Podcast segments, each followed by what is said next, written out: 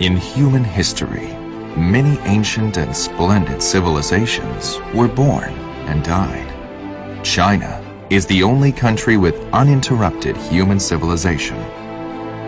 Chinese civilization was born on the shores of the Yellow River in 2800 BC. And the fertile land where Chinese civilization began is Henan province.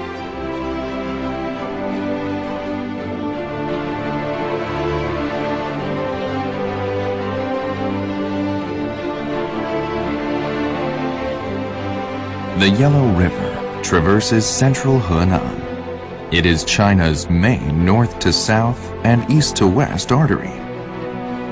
China's most ancient tribal leaders, the Yellow Emperor and the Yan Emperor, were born here.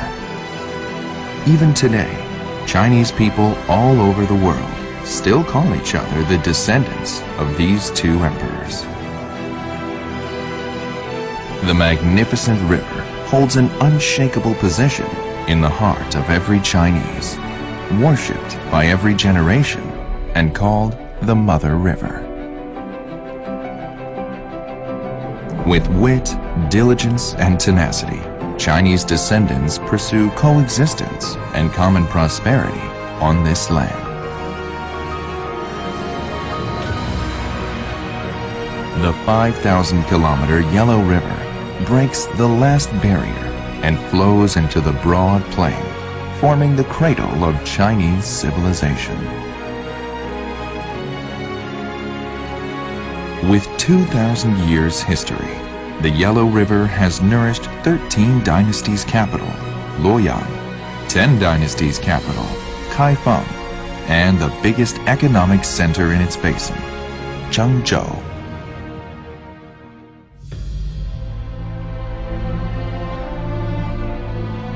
In the long history of China, there were 20 dynasties. Over 200 emperors built or moved their capital here. This lasted for over 3,200 years. That left many valuable cultural relics in Henan. Three of them are listed as World Cultural Heritage Sites, including the Center of Heaven and Earth, the Longmen Grottoes, and Yin Dynasty ruins.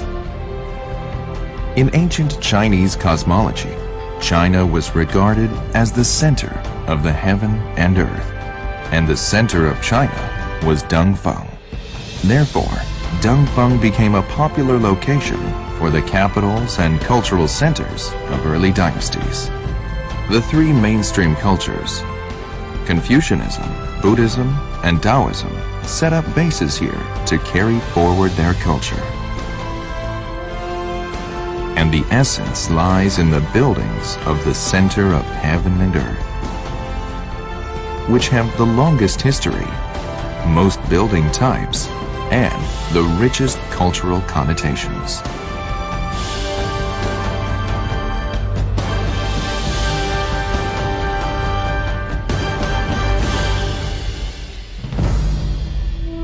Writing is one of the most important manifestations of civilization. The oracle bone inscriptions found in the Yin Dynasty ruins in Anyang top the 10 greatest archaeological discoveries in the 20th century. As some of the oldest characters in the world, their cultural significance is remarkable.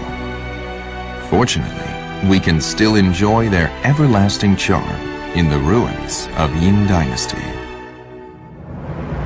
If characters are the manifestation of abstract civilization, stone inscription can be seen as the concrete representation of civilization. Longmen Grottoes, the magnificent stone carving complex in ancient China, with its over 100,000 statues stretching along one kilometer, was completed in pieces over 400 years from the northern Wei dynasty to the Tang dynasty until the northern Song dynasty.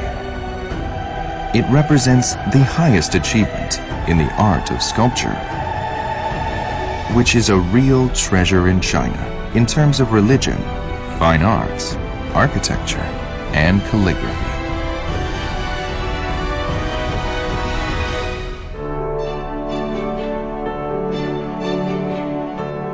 In the long history of Chinese civilization, we may feel that the unique Chinese characteristics are all around us and all within us, which is, to a large extent, reflected in Kung Fu. Kung Fu, or martial arts, can only be mastered through hard work and practice, which contains rich yet profound Chinese philosophy, whether in curing diseases and improving health or in subduing the enemy and preventing conflict. Kung Fu can even have an effect on the daily lives of Kung Fu fighters. All styles or schools of martial arts originate from Shaolin Temple. Today, Shaolin Kung Fu has become a window of Chinese culture to the world, which also turned Shaolin Temple into the most influential holy land of martial arts in the world.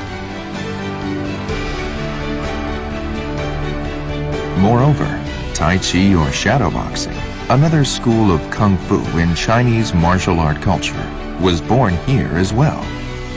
It's said that when a fighter surnamed Chen saw the symbol of Tai Chi in a place named Chenjiagou, where two rivers flowed together, he then founded the world-famous school of martial art, Tai Chi, after realizing that the universe consists of yin and yang. Tai Chi because of its combination of Chinese Confucianism and Taoism, Oriental inclusive concept, and unremitting effort to the unity of nature and man, can help attain the goals of self-cultivation and longevity.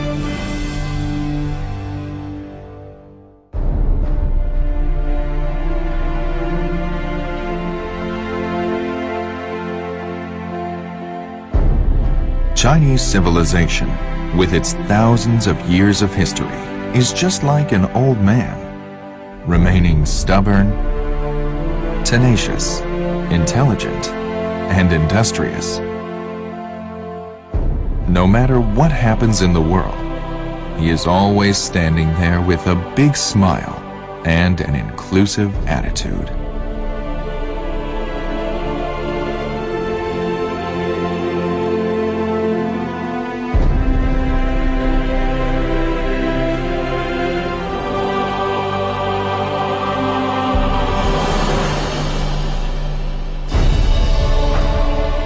Henan, the cradle of Chinese civilization, is a treasure trove of cultural relics, defying the concepts of space and time and shining brightly over us.